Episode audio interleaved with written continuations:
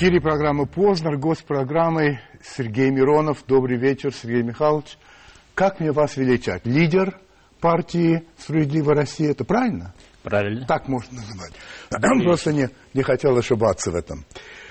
Ну что же, я начну, наверное, с того, что напомню нашим зрителям, что ровно неделю тому назад на вашем месте сидел представитель, ну, председатель значит, КПРФ Геннадий Андреевич Зюганов. И а, он поразил меня тем, что за 53 минуты не ответил ни на один вопрос. Нет, неправда. Ответил на один вопрос, а именно, когда я все-таки его спросил, будет ли он баллотироваться в президенты, он сказал, что если его выдвинут, он будет баллотироваться. Значит, у меня к вам два вопроса в связи с этим. Могу ли я надеяться, что вы все-таки будете отвечать на вопросы? И, во-вторых, будете ли вы баллотироваться в президенты? Отвечаю по порядку. Да. Отвечать я буду Так. на ваши вопросы и сделаю это с большим удовольствием. Я привык отвечать на вопросы, и я привык отвечать за свои действия и за свои слова. А с точки зрения второго вопроса, Да. наша партия будет принимать решение 10 декабря. Мы специально прервали свой съезд 24 сентября, мы его не закрыли, и мы вторую часть съезда проведем 10 декабря и определимся, как наша партия будет участвовать в президентской кампании и кого наша партия от нас, Справедливой России, выдвинет на этот пост. Это будет зависеть от результатов выборов 4 декабря? Конечно. Конечно. Да. Мы с вами встречались а, 1 февраля 2010 года. Довольно давно уже. И эта встреча не прошла для вас без последствий. По вашим словам, я вас цитирую, у партии власти после моего интервью Познеру была настоящая истерика. У меня было полное ощущение, что если бы был 37-й год, я просто стоял бы где-нибудь в подвале у стенки, а в меня все единороссы из автоматов стреляли. Это было связано с тем, что вы довольно резко высказались об этой самой партии «Единая Россия». И многих ваши слова поразили. А, неужто Миронов в самом деле не ставленник Кремля, а реальная оппозиция? Подумали они. Но не прошло и недели после этого, как вы, ну, помирились, наверное, можно так сказать, с «Единой Россией», даже подписали соглашение о сотрудничестве, в котором «Справедливая Россия» я цитирую, подтвердила поддержку стратегического курса президента Медведева и премьер-министра Путина. Так что все-таки те, которые утверждают, что все же вы есть кремлевская креатура, а у них есть для этого основания? Нет у них никаких оснований, потому что, как хорошо известно, есть тактика, а есть стратегия. Стратегия нашей партии, партии, которую я имею честь возглавлять как лидер, это оппонирование сегодня монополизму Единой России. И стратегия нашей партии – взять власть, устранить власть Единой России и самим иметь большинство в Государственной Думе. Это наша стратегия. А для того, чтобы выполнить стратегическую задачу, есть тактические шаги. И то самое соглашение, о котором вы вспоминаете, конечно же, это был тактический шаг для того, чтобы иметь время на передышку и для того, чтобы не поступиться главными принципами. Я же э, сразу же после подписания этого соглашения сказал следующее. Как мы критиковали Единую Россию, так и будем критиковать. Благо есть за что, и мы не отступимся от нашей позиции, которая заключается в одной простой вещи. Не может быть в сегодняшней России политического монополизма одной партии. Кончится очень плохо. Реальная многопартийность, реальная политическая конкуренция – это то, что нам сегодня нужно. И с этого пути мы не свернем. Вот что любопытно, вы в течение всего этого времени, в общем, а, пожалуй, только позитивно говорили и говорите как о президенте Медведеве, так и о премьер-министре Путине. И когда Путин был президентом, мы о нем позитивно говорили. Но эти люди, оба они, связаны абсолютно с партией «Единая Россия». Вот как вы, как вы грань ставите между людьми конкретными и партией, которая они представляют, которую вы называете даже монстром? Партия монстр, а как это получается? Владимир Владимирович, давно мы с вами не встречались. Это правда. Поэтому рассказываю. Ну, начнем с того, что э, кроме монстра, э, я люблю называть Единую Россию профсоюзом бюрократов. Да, я читал. Это очень справедливо в отношении них. Так. А теперь логическая цепочка очень простая. Коль скоро наша партия, партия «Справедливая Россия», сегодня является, и здесь я сделаю ударение и а, специально обозначу, единственной серьезной оппонирующей силой Единой России – это именно наша партия. Если будет угодно, мы на эту тему подискутируем, и я объясню, почему это так. Так вот, наша партия, являясь оппонирующей силой Единой России, безусловно, оппонирует и лидеру Единой России Владимиру Путину. И коль скоро Дмитрий Медведев сегодня возглавил список этой партии, мы оппонируем и ему. И здесь не может быть никаких двусмысленностей и никаких э, разночтений. Только так. Тогда вот что скажите мне. Насчет оппонируете. Значит, э, единственная настоящая, ну, скажем, в Думе оппонирующая партия. А что КПРФ? Они с таким же жаром будут говорить, что вот мы настоящая оппозиция, чем вы более оппозиционные, чем они. Вы не случайно сейчас, говоря о оппозиции, сказали оппозиция и добавили в Думе. Конечно. Потому что у нас есть другая оппозиция. Конечно. И вот здесь как раз более чем уместно сказать, что оппозиция – оппозиции рознь. Как так называемая внесистемная оппозиция, так и та, которая сегодня находится в Государственной Думе. Системная. Начну с несистемной. Так. Наше принципиальное различие. Можно хаять, ругать, плеваться в сторону власти, и при этом ничего не иметь с точки зрения решения тех больнейших проблем, которые сегодня стоят перед каждым гражданином России и перед страной в целом. А можно оппонировать с цифрами в руках – с готовыми законодательными инициативами, которые, к сожалению, Единая Россия даже рассматривать боится, потому что понимает, что это действительно просчитанные реформы, просчитанные законы. И наша фракция «Справедливая Россия», самая профессиональная фракция в Государственной Думе, ну, пример самый характерный. Мы четыре года голосуем против бюджета, который вносит Владимир Путин, но мы не просто критикуем и голосуем против. Единственная фракция, которая готовит альтернативный бюджет. И, кстати, по итогам э, исполнения бюджета за 2010 год удивительные вещи. Правительство ошиблось на 1 триллион 300 миллиардов рублей. Наши расчеты ошиблись только на 100 миллиардов рублей. Все-таки, в чем ваше принципиальное отличие от КПРФ, как оппозиционной партии? Владимир Ильич, я помню, на Да. что я должен ответить, Да. и я завершу свою мысль. Пожалуйста. Главное принципиальное отличие от КПРФ. Мы, в отличие от них, не боимся победить. Мы не боимся взять власть и нести ответственность. Потому что, к сожалению, КПРФ слишком долго привыкла быть второй партией. И слишком хорошо им быть в оппозиции. Потому что, когда недавно публично в прямом эфире Геннадия Андреевича спрашивали, вот вы победите, кого назначите премьером? Геннадий Андреевич не стал, не смог ответить, потому что он не думает об этом, потому что он понимает, что он всегда будет... Ну, они какое-то правительство назвали все-таки. Они назвали Было, потом. было. А когда Да. в прямом эфире вопрос, так вот мы, самое главное отличие, мы не боимся побеждать. Мы знаем, что нужно делать. У нас есть рассчитанная и просчитанная программа, и мы знаем, какие законы в какой последовательности необходимо менять для того, чтобы действительно у нас люди чувствовали, что государство – это они, и что власть и чиновники для народа, а не наоборот, как сейчас у нас получилось. Скажите, вас устраивает, что в Государственной Думе всего четыре партии? А, Или бы вы хотели бы видеть там больше? В принципе. И в принципе, и просто исходя из здравого смысла, конечно, Государственная Дума, как власть не только законодательная, но и представительная, должна представлять все группы населения, все социальные слои, и чем больше партий было бы в Государственной Думе, тем было бы лучше. И когда мы говорим о реальной многопартийности, о реальной политической конкуренции, конечно, мы заинтересованы в том, чтобы партий было как можно больше в Государственной Думе. Вы за снижение вот этой э, 7% э, нормы, барьера этого? В разделе «Политические требования нашей партии», в программе нашей партии есть такой пункт. Мы требуем снизить проходной барьер до 3%.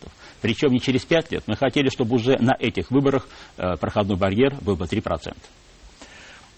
Ам, Возвращаюсь э, к некоторым вашим высказываниям, в частности, по поводу Владимира Владимировича Путина. Вы сказали, как и так. Мы с Владимиром Владимировичем Путиным хорошие товарищи. И добавляете, я никогда не говорил, что во всем безоговорочно поддерживаю Путина.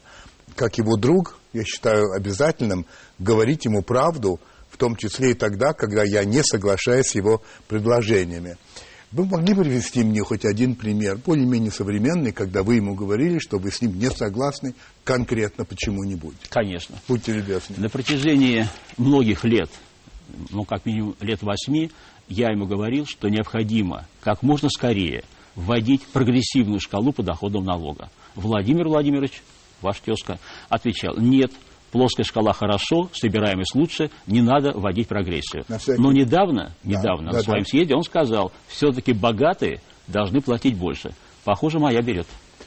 У меня тезка еще Маяковский Набоков, на всякий случай, Это напомню помню. вам. Я да. Хорошо. Люблю. Ну, добро. А, вот я прочитал, я не знаю, правда это или нет, вы мне сейчас скажете, что сообщалось в прессе примерно месяц тому назад, что в ходе встречи Миронова и, э, э, в ходе встречи, вернее, Миронов и Путин обсудили проблемы изменения климата. Первое, это правда. Во-вторых, это, это правда, да? Вы считаете, что есть изменение климата оба? И в-третьих, это вы считаете тот вопрос, который сильно волнует э, население страны перед выборами? Рассказываю для вас и, конечно же, для уважаемых телезрителей. А, в свое время, э, когда по линии социнтерна, а наша партия «Справедливая Россия» входит в социнтерн, э, и я там вхожу в комиссию по устойчивому развитию, которая в том числе занимается проблемами изменения климата. И мы три года тому назад летали в Антарктиду. А, и когда а, мы а, на самом южном аэропорту чилийском приземлились, уже улетая с Антарктиды, я вдруг увидел наш самолет Ил-76. Я, естественно, подошел. Оказалось, что там полярники, это наши, а летчики и борт – это белорусский. И когда мы разговаривали с нашими полярниками, выяснилось, что у нас сегодня у России нет подготовленных самолетов для полярной авиации, нет летчиков, и вообще как бы мы арендуем у кого бы то ни было, только не у себя. И тогда я сказал, давайте подготовьте на мое имя обращение. Было много обращений. И вот недавно э, ко мне обратились э, летчики, полярники э, с просьбой поднять вопрос перед правительством о создании специального арктического центра. Я написал Путину письмо, и получив это письмо, он попросил меня прийти, хотел поговорить на эту тему. И вот тема была э, именно отсюда. Понятно. это не... Но вы, наверное, согласны, что это, возможно, не самая главная тема для оппозиционного, а, для оппозиционной партии перед выборами.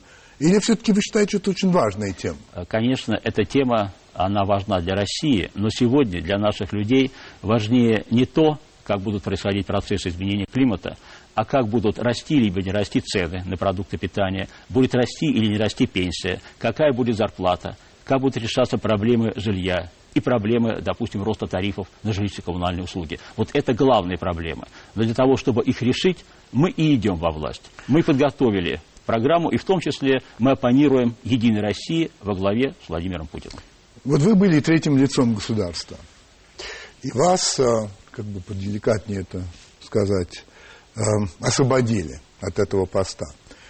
Теперь вы прекрасно знаете, Сергей Михайлович, что лидер, ну, председатель э, законодательного собрания Санкт-Петербурга без понимания того, что против этого не возражает ни президент, ни премьер-министр, и пикнуть бы не посмел. Все-таки мы знаем, в какой стране мы живем.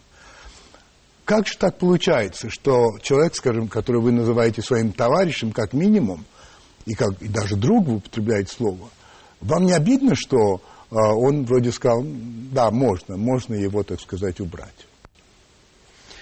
Обида не то качество, которым нужно руководствоваться в политике. Это вы правы, это я принимаю, да. Наверное, в политике вообще нормальные человеческие эмоции э, мешают. А, я не знаю, как насчет эмоций, а, обида это эмоции. А порядочность и нравственность очень нужны в политике, особенно в России. Это качество, а не эмоции. Да, я поэтому и сказал. Да. Не знаю, как Ну, значит, эмоций. вас это как-то не задело? А, меня абсолютно это не задело, и по одной простой и главной причине. Решение об уходе из власти принял я. Меня «Единая Россия» хотела снять все 9 лет, но не могла это сделать по самым разным причинам. Когда я понял, что я стою перед выбором, или я остаюсь во власти – критикую эту власть. Или я иду и возглавляю список, как я уже говорил, по-настоящему оппозиционной силы, оппонирующей силы «Справедливой Россию» и иду снова во власть, но уже для того, чтобы завоевать ее и чтобы отменить и ликвидировать Но, власть Сергей Михайлович, России. вы же не сказали, вы не встали, ну, как, скажем, в свое время Ельцин, и сказал, все, я отсюда ухожу. Ельцин так сделал вот с выходом из партии. Все-таки вас ушли, как не, не получается, так же или нет? Владимир Владимирович, я сказал как раз на том заседании законодательного собрания 18 мая. Я выступил с речью. Да. Я все сказал, Да. назвав вещи своими именами. Видимо, многие хотели, чтобы я сам написал заявление, но мне нужно было в том числе использовать вот это принятое мной решение и вот эту процедуру как доказательство того, что из себя сегодня представляет Единая Россия, которая фактически преследует э, по э, политическим мотивам, э, мешая, не давая заниматься профессией, в частности, допустим, быть членом Совета Федерации. Поэтому я осознанно пошел на такое обострение. Вы знаете, что вы вот в этой речи, вы только что и упомянули, вы сказали, очень была эмоциональная такая речь, и вы сказали, что, мол, я не говорю «до свидания», вернее, не прощаю с этими стенами, а говорю «до свидания», я вернусь, и не далее, как в декабре, я буду иметь удовольствие приветствовать здесь, значит, победителя от нашей партии «Справедливая Россия». Ну вот декабрь вот-вот, у вас эта уверенность по-прежнему есть? Да. Я думаю, что в Петербурге у партии «Справедливая Россия» самые реальные шансы. К сожалению, пока это единственный регион России, где мы можем, и я думаю, что должны победить Единую Россию. У нас очень хороший рейтинг, мы уже опережаем Единую Россию в Петербурге. Главное зафиксировать результаты реального волеизъявления граждан 4 декабря в бюллетенях, э, уже в протоколах. И мы готовимся к этому. Мы не дадим украсть у нас нашу победу. И мы подготовили, э, кстати, не только в Петербурге, 96 тысяч избирательных участков. У нас везде есть член комиссии с совещательным голосом, член комиссии с решающим голосом и наблюдатель. И мы хотим обеспечить реальное волеизъявление граждан. И ответ тем, кто говорит сегодня, не надо приходить на выборы. Все предопределено. Посчитают, как всегда, мы говорим, нет. Надо идти на выборы, надо голосовать, надо проявлять гражданскую позицию, потому что мы хотим, чтобы у нас действительно политический расклад сил в Государственной Думе шестого созыва изменился, и чтобы там не было большинства Единой России. А защитить реальное волеизъявление голосов мы сможем, надеюсь, и надеюсь не без основания, с другими оппозиционными партиями, блокируясь э, в качестве наблюдателей на каждом избирательном участке. Скажите, пожалуйста, что у вас с цифрами? Э, Какая тенденция? Наверное, вы следите за этим внимательно. радостная тенденция для партии «Справедливая Россия» на вот прошедшей неделе. э, Наш рейтинг рос быстрее всех партий. И какой он примерно сейчас? Сегодня он около 12%. Ну вот на этом приятном для «Справедливой России» сообщении мы прервемся на рекламу, но никуда не уходите, могут быть еще и неприятные вещи.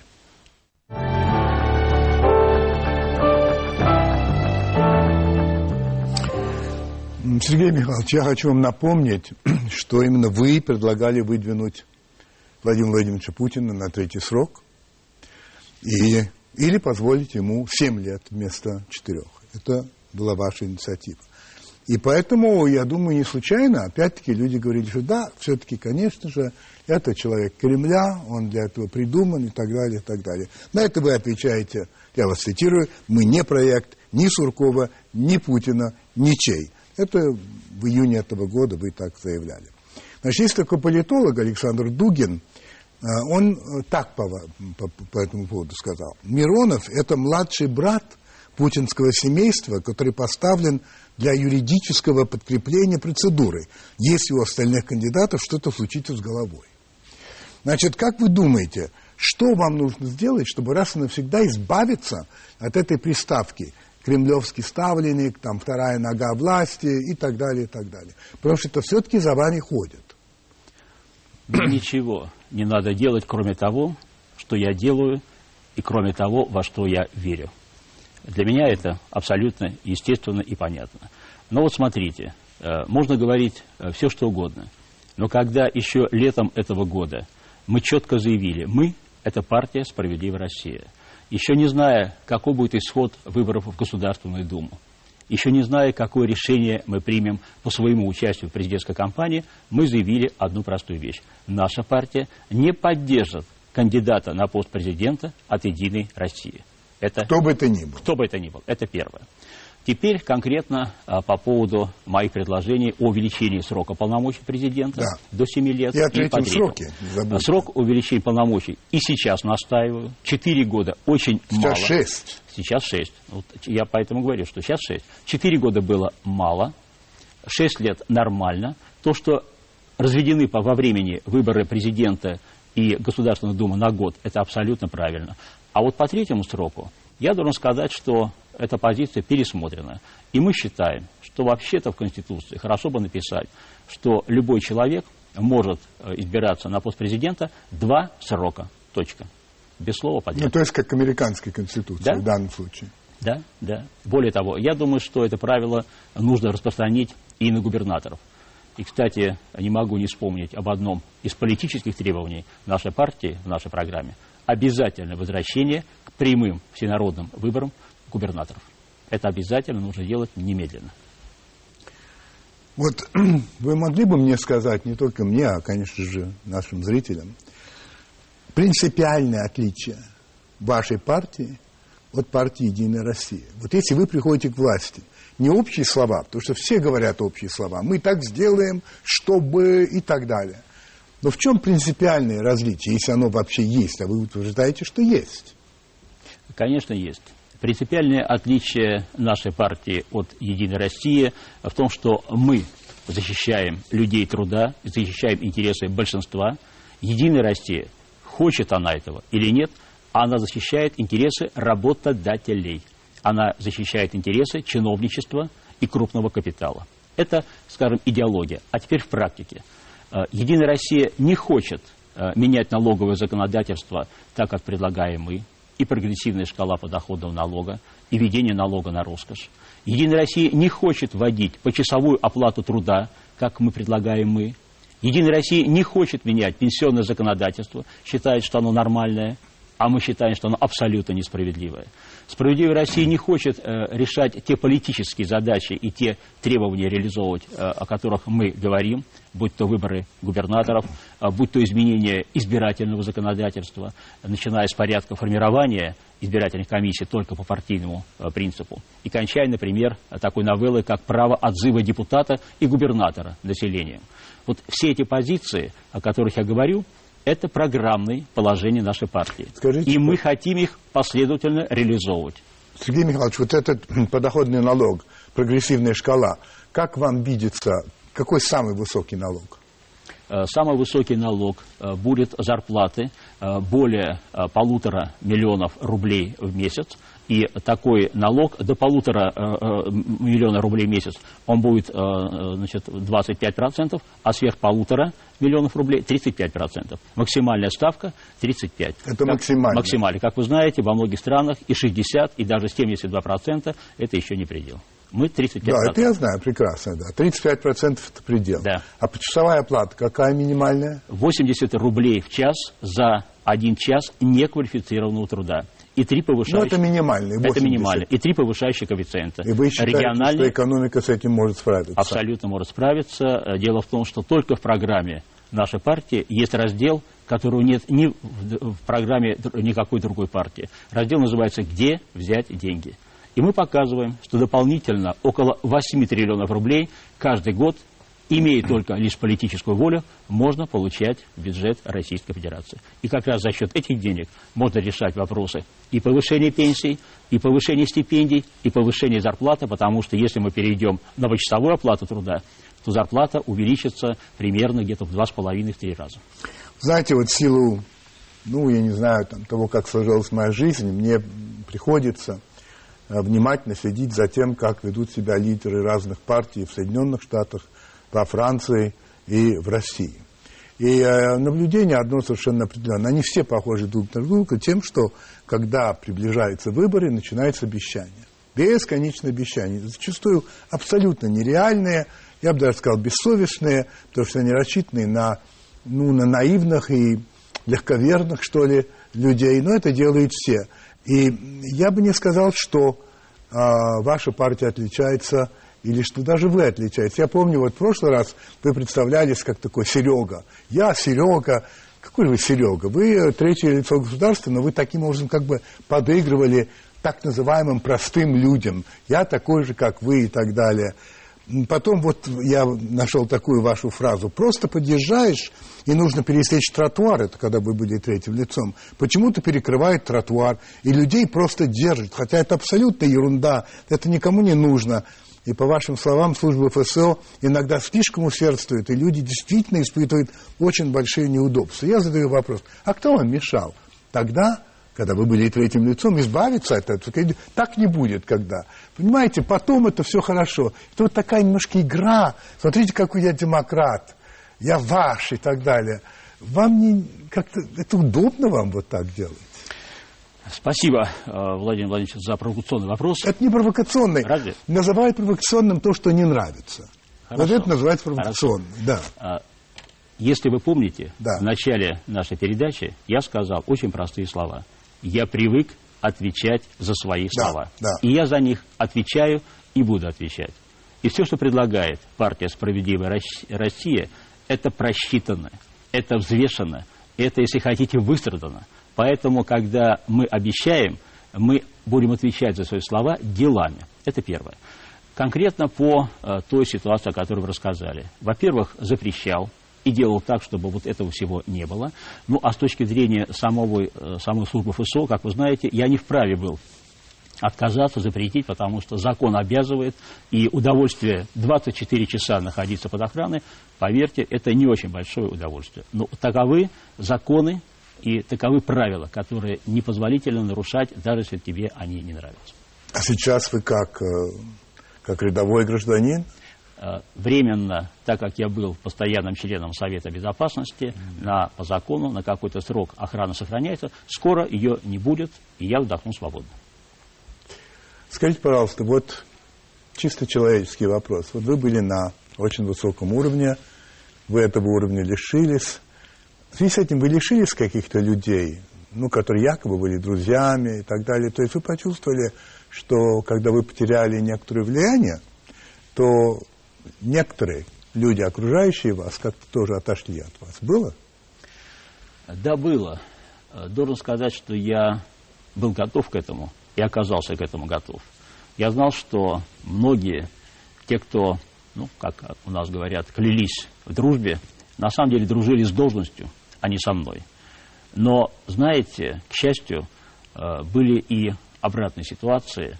Э, те люди, про которых я не мог подумать, что они поступят так, как они поступили, они пришли, протянули руку и сказали, Сергей Михайлович, мы с вами. Это было неожиданно и тем более приятно. Ну, а те, кто отлетел, как листья дерева осенью, о них жалеть не надо. Это таковы реалии, к сожалению. Среди людей, которых вы довольно резко критиковали, была и Валентина Ивановна Матвиенко, когда она была губернатором Санкт-Петербурга. А теперь, как, я не знаю, волю судеб, как это сказать, она занимает тот пост, который занимали вы. Вообще не обидно вам? Странное совпадение, правда? Очень. Очень. А, ну, как у нас бывает а, за всеми странными совпадениями, на самом деле есть некая логика. А, я уже говорил по поводу обиды. Обида не то чувство. Да, да. Что есть, то есть. А, поэтому а, я абсолютно спокойно к этому отношусь. Спокойно? Абсолютно. Хорошо. А, если говорить о нынешней кадровой политике, вот ваша партия заявляет, что сейчас повсюду в эшелонах власти, я цитирую, царит кумовство, дети нынешних чиновников занимают все теплые места. Ну, это звучит жестко, революционно, можно сказать. А вы можете привести конкретные примеры? Ну, известно, что э, многие дети высокопоставленных э, руководителей занимают очень серьезные позиции в бизнесе. Думаю, что э, рядовому человеку туда зачастую было бы намного сложнее пробиться. Вы опять-таки употребляете общие слова. Вы бы не хотели, может, вы и не хотите, это ваше право, сказать, вот, например, имя рек. Ну, на, на самом деле, может быть, даже сейчас э, конкретно не вспомню. Я думаю, что многие наши телезрители знают и читают э, различные статьи, где упоминаются те или иные фамилии. Я не считаю возможным их перечислять не потому, что кого-то хочу обидеть или не обидеть.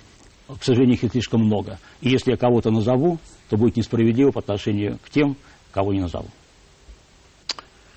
Ну, я вынужден при, при, принять ваш ответ, но мне кажется, что если говорить, что это сплошь и рядом по всей стране, то, конечно, всех не, назов, не назовешь, это понятно, но какие-то вопиющие примеры можно было бы и привести. Не хотите, я не Владимир буду... Вот это вот я не хочу вас провоцировать. Хорошо. Вы Владимир понимаете. Владимирович, э, я должен сказать, что вот э, эти слова, э, которые употребила наша партия, Да. это слова из писем людей. Это люди нам пишут. Им виднее. Хорошо. Вы были э, членом, э, явились, являлись членом Совета Безопасности, имели доступ к секретной информации, безусловно. И вы говорили, я всего не могу говорить. У меня есть опыт жизни в Советском Союзе. Я уже тогда умел читать между строк, и сейчас умею говорить так, что слышащий да услышит. И многие, кто меня знает, прекрасно понимают, о чем я говорю. Вообще-то ваши слова очень подходят для многих журналистов, работающих на федеральных каналах э, тоже. Но скажите, э, все-таки не идет ли речь о некоторой внутренней цензуре, когда вы говорите эти слова? Никакой внутренней цензуры нет, э, но понятно, что когда я был постоянным членом Совета Безопасности, я не имел права в интересах именно национальной безопасности сообщать те или иные факты и те или иные вещи. В том числе я не считаю нужным это делать и сейчас, несмотря на то, что уже не являюсь постоянным членом Совета Безопасности. А вот с точки зрения э, критики э, партии при власти э, и критики действий и правительства, и членов этой партии, я об этом говорил и когда был в Совете Федерации, говорю это сейчас, но действительно сейчас мне это делать проще и легче. Насчет цензуры, ваши отношения. Значит, вы говорите такие вещи. Информа... ин- ин- Инфо... Информ, картина, простите, далека от объективности. Нет вопросов. И вы, по сути, соглашаетесь с президентом Медведевым, который не возражает против создания так называемых консультативных структур по формированию информационной политики, в частности, на телевидении. Так? Несколько лет назад вы заявляли, что до 75% россиян выступает за введение цензуры. Значит, я хочу вас спросить вот о чем. А что такое консультативные структуры, я не знаю, и это слова а, такая политическая, такой птичий язык, который не все понимают, и я в том числе. Я хочу задать прямой вопрос. Вы вообще за введение цензуры в СМИ, то есть за возвращение главлита, когда я вот не мог бы вам задать, или это все должно пойти к цензору, он должен все это посмотреть, поставить штамп, вы за это? Категорически против любой цензуры, где бы то ни было. Ах, вот так. Да. Дело в том, что э, цензура цензуре рознь. Не, нет, цензура это Пос- цензура. Цензура, да. Но я имею в виду, когда мы хотим защитить, э, допустим, нравственные устои нашего общества, например, я предлагал вести общественные советы на телевидении, я прекрасно понимаю, нельзя давать им право, например, снимать какую-то передачу, запрещать, потому что во имя благих намерений мы немедленно скатимся именно к политической цензуре. Поэтому и я, и партия «Справедливая Россия» категорически против любой цензуры. Но э, когда мы говорим об общественных советах на телевидении, мы хотели бы, чтобы уважаемые люди э, могли бы давать нравственную оценку тому, что смотрят по телевидению Но- каждый день. А кто им мешает и сегодня в СМИ давать такие оценки, если у них нет никакой административной власти? Вот они сидят на телевидении, эти многоуважаемые господа. Вот приходит, выходит программа «Познер», и они говорят или не говорят. Ну и какая разница, же, говорят они или не говорят? Они же ничего не могут сделать. Э, Я вас Или у уверяю- них будет власть, и тогда это будет настоящее... Вы же знаете, на телевидении, э, э, телевидение работает с рекламой и зарабатывает очень большие деньги на рекламу. Только? 80%, э, ну не только, конечно, А 80% рекламы это и реклама импортных товаров очень известных фирм. И известные фирмы дорожат своим реноме. Если публично будет, допустим, в прямом эфире членам такого общественного совета будет сказано, что такое-то ток-шоу или такой-то сериал – это верх пошлости и гнусности, они скажут, господа хорошие, не ставьте нашу рекламу в эти передачи. Вот какой регулятор заработает. Вы знаете, мне кажется, что вы, ну, заблуждаетесь. Смотрите, телевизионные критики и на «Эхо Москвы», и в газетах, в печати я имею в виду, очень часто говорят о том, что это ниже всякой вообще критики, что эта программа, эта программа желтая, апеллирует к наихудшим инстинктам человека. Никому это не мешает. Если высокий рейтинг, люди дают свою рекламу туда. Ничего. Вот если люди перестают смотреть, вот тогда уже не дают рекламу. Маленький, маленькая деталь. Ни «Эхо Москвы», уважаемая радиостанция, ни газеты, их читает мизерное число людей.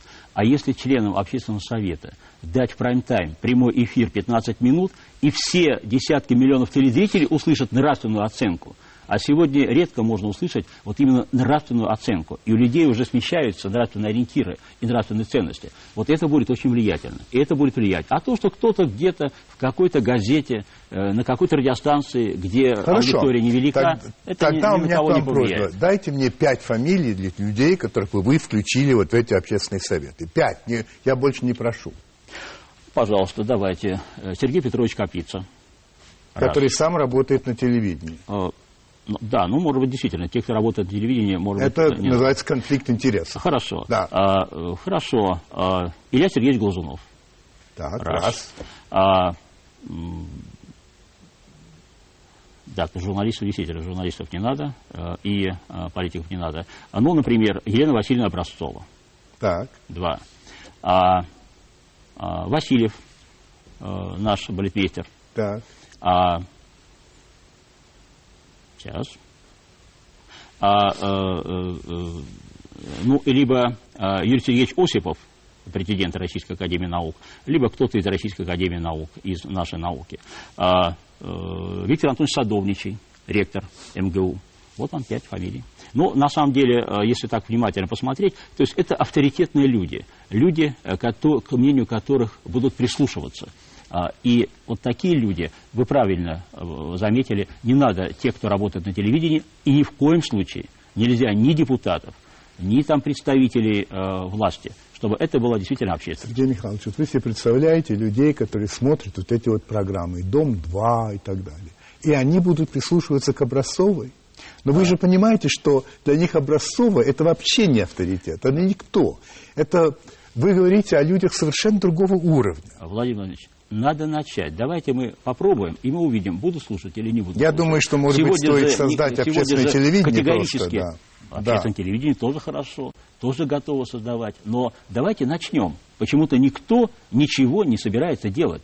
Вот этот поток идет, и никто не собирается ставить какие-то фильтры. Никто не собирается хотя бы давать оценку этому. Вот я и предлагаю, давайте начнем и посмотрим, получится или нет. Это, а вы знаете, это получится. как э, Наполеон говорил, вяжемся, а там посмотрим, да? А здесь уже ввязываться да. нужно было давным-давно, потому что ущерб э, нравственному здоровью народа нанесен колоссальный. И надо лечить как можно скорее. Как вы считаете, выборы будут честными? Надо сделать все, чтобы выборы были честными. Это вы не ответили. Я отвечу. Я убежден, что сильно сжулить не дадим. И знаете, на чем базируется моя уверенность? Как это не парадоксально прозвучит, вот интерес в этом и заинтересованность и требования оппозиции, в частности нашей партии, сегодня совпадает э, с ощущением, и я уверен даже и с намерением э, руководителей страны, и Медведева, и Путина. Потому что они прекрасно понимают, если будут сомнения в легитимности выборов депутатов Госдумы, закладывается огромная мина в легитимность выборов президента. И они заинтересованы в том, чтобы все было по закону. И я уже вижу, какие сигналы идут, и они позитивные сигналы. Потому что на местах, господа губернаторы, которые зачастую сейчас возглавляют списки, они, конечно, хотят подсуетиться и показать, какие они хорошие, какой они процент дают Единой России. Но это будет в прямом смысле слова медвежья услуга. Вот как люди проголосуют, так и нужно зафиксировать. Более того, я уже говорил, что наша партия будет проводить экзит-пулы. Как известно, экзит-пулы, они разнятся от реальных результатов, грамотно проведенные экзит-пулы, а мы проведем грамотно. У нас есть специалисты. 2-3% обычно. Абсолютно правильно. Да. Если мы увидим, что э, будет разница большая, то мы готовы самым активным образом протестовать и возражать против такой ситуации. Самый активный способ Самый это активный что способ такое? это в том числе демонстрация на улицах.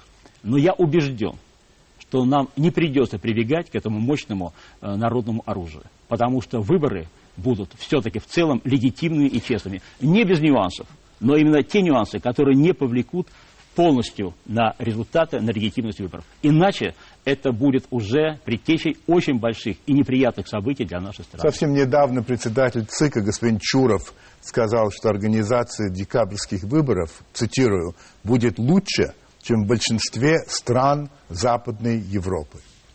Вот если бы он сказал, что не организация, а подсчет голосов, это было бы хорошо. А насчет организации, может быть, и так. А вот обеспечить реальный подсчет голосов. Кстати, спасибо господину Чурову за то, что он своей инструкцией разрешил наблюдателям использовать видеонаблюдение. И у всех сегодня есть мобильные телефоны, и мы даем прямую инструкцию нашим наблюдателям. Любое нарушение фиксируйте на видеокамеру, чтобы потом четко показать и схватить чиновника за руку. Знаете, я хочу задать вам вопрос, который не имеет большого значения, но меня это как-то вот э, задевает. Это история с тем, с переводом или не переводом часов. Значит, во всем, ну, мне знакомом мире, ну, в западном мире, скажу я так, значит, в зимнее время часы идут, ну, по астрономическому времени, а потом, когда приходит лето, они переходят на летнее время. Вы были горячим сторонником, так сказать, перевод. Сейчас у нас часы на летнем времени – мы не стали ничего переводить. Мы еще больше, значит, время, разница с другими странами увеличилась. Смысл какой? Я не понимаю, что это за... Вообще, какое отношение имеет это к политике? Бог с ним. Ну, что это? Я действительно всегда выступал против э, перевода стрелок на зимнее и летнее время. Я считал, что нужно остановиться, но я, правда, предлагал остановиться на зимнее время. Вот именно, а перевели на летнее. Дело в том, что, я напомню, зимнее время у нас и так декретное. В 1930 да. году на один час уже вперед перевели. А теперь мы живем на два часа вперед реального астрономического времени. Понятно. Но э, вот если взять э, на чашу весов, что хуже, оставить перевод – или перевести и бог им оставить э, летнее, я все-таки за то, что э, сейчас мы сделали. Теперь не мучаем народ дважды в год переводом стрелок. А какое, Потому... какие мучения? О чем вы говорите? Владимир Владимирович, доказано и зафиксировано. Увеличивается количество э, инфарктов и вызов скорых каждые два, а два как во всем мире делают, тоже мучает народ? А вот на самом деле, я думаю, что тоже только не замечает этого. Но здесь нужно добавить один очень важный момент. Так. Во всем мире добавляют один час. А у нас один час уже добавлен. И вот это шарахание, значит, вот этого э, час туда, час обратно. Но если вы придете к власти, вы не отмените обратно, чтобы был все-таки нормальное зимнее а, время? Мы подумаем на эту тему. Если люди привыкнут и сочтут, что уже привыкли и нормально, тогда ничего менять не надо. Если кому-то покажется, что все-таки эффективнее и для здоровья лучше, чтобы было зимнее время, мы готовы будем рассмотреть. Может, референдум устроить? Кстати, насчет референдума. Считаем, что чем скорее мы облегчим проведение референдума по самым любым вопросам, чем скорее мы придем э, к элементам и к механизму прямой народодемократии, тем лучше.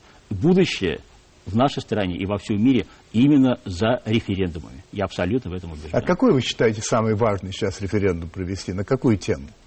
Не на тему же времени. Конечно. А какой? Ну, например, э, делать ли нам, э, ну, собственно, можно начинать от печки. Что мы хотим в России? Мы хотим капитализм, либо мы хотим иной общественный строй, например, э, новый социализм. Э, может быть, это звучит абстрактно, и мы бы перевели этот э, такой идеологический вопрос в более конкретные вещи, начиная с тех как раз предложений, о которых я говорил.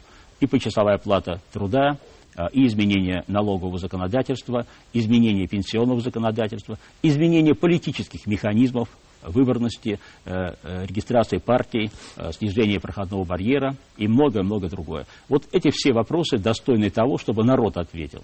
Не депутаты, не правительство, а народ. Да или нет?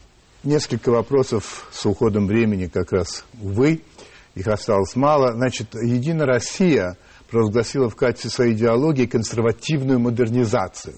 И вы сказали, что вы сравнили это с морской свинкой, которая не имеет никакого отношения ни к морю, ни к свинке. А вот консервативная модернизация – это то же самое, что и морская свинка, сказали вы. А что вы скажете по поводу суверенной демократии? То же самое. Понял, все, спасибо большое. Просто я хочу побольше.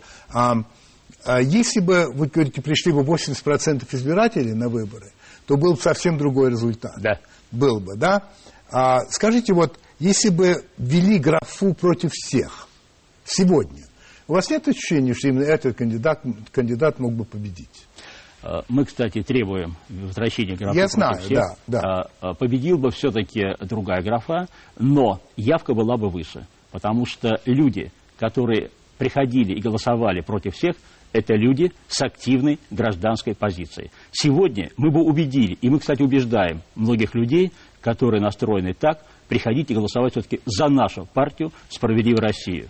Сейчас одна из тем, которая муссируется очень много, это так называемый русский вопрос. Ездишь по Москве, и не только плакаты, господин Жириновский, ЛДПР, за русских, как будто кто-то против русских, это очень странные манеры, но неважно. Вот вы а, тоже считаете, как, скажем, господин Зюганов, что есть сионизация власти, что в СМИ русские не представлены, то есть идет такой, на мой взгляд, вообще довольно разрушительное такая что. Что вы думаете обо всем этом? Прежде всего, я думаю, что, к сожалению, в нашем многонациональном государстве никто не занимается формированием национальной и межнациональной политики и не проводит ее в жизнь. У нас нет такого органа. Это большая ошибка и большое заблуждение. А что касается русских, у нас позиция очень простая. Русские – это объединяющая сила нашего многонационального государства. Сила, но объединяющие, а не разъединяющие. Вы считаете, что русские особенно угнетаемые, бесправные, как вот эти люди? Я говорят? считаю, что сегодня у русских есть э, обида на то, что э, их интересы ярко и четко никто не артикулирует. Это правда. И то, что когда возникают анклавы в территориях проживания э, русского населения э, приезжими из других регионов, и власти этого попустительствуют, это ведет к возникновению межнациональных трений. И то, что никто этим не занимается, у людей есть и обида, и непонимание. Вопрос, который я задавал Изюганову, он странно на него ответил. А положение с Русской Православной Церковью сегодня вас устраивает? Э, церковь должна быть отделена от государства. Русская православная церковь – это главенствующая конфессия в Российской Федерации. Я уважительно отношусь ко всем конфессиям, так как я православный, с особым уважением к Русской православной церкви. Не вижу, э, в чем здесь проблема. А, проникновение, проникновение в школы, э, вот эти вот вещи вас не беспокоят, но а, все-таки светское государство позиция, по Конституции. Позиция моя и нашей партии такая. Мы считаем необходимым давным-давно ввести в качестве обязательного предмета во все школы Российской Федерации предмет об основах четырех традиционных конфессий в Российской Федерации. Которые будут преподавать кто? Священник? А, нет, или... нет, это должны быть учителя, должны быть подготовлены хорошие учебники, грамотные, которые готовит каждая конфессия. Преподавать должны светские учителя, но обязательно основы четырех традиционных конфессий, чтобы э, маленький э, будущий гражданин страны знал проживая в любом регионе, какие традиционные конфессии, чем они отличаются, что у них общего, и чтобы для него это было не чужое, а было понятное. Осталось совсем мало времени, поэтому я буду просить по возможности на два вопроса всего лишь ответить «да» или «нет». Считаете ли вы, что партия ваша преодолеет 7% барьер 4 декабря? Безусловно, да. И второй вопрос. Можно ли, на ваш взгляд, назвать Россию демократической страной? Да, но над этим еще нужно работать. Спасибо большое. Это был Сергей Миронов, лидер партии «Справедливая Россия».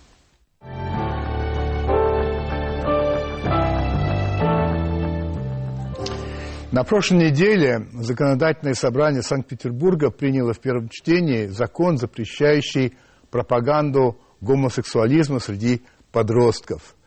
А, и коснувшись этого вопроса, бывший губернатор – Санкт-Петербурга, а именно Валентина Ивановна Матвиенко, а, высказалась так, что она не исключает возможность того, что этот закон станет вообще потом федеральным. Вопрос, конечно, серьезный, я даже сказал бы судьбоносный, очевидно, имеющий отношение к безопасности России. Ну, ладно. Вот, вы знаете, я посмотрел некоторые отрывки из выступлений депутатов э, ЗАГС Собрания Санкт-Петербурга, и, признаюсь, они произвели на меня, ну, неизгладимое впечатление. Особенно выступление депутата Елены Бабич.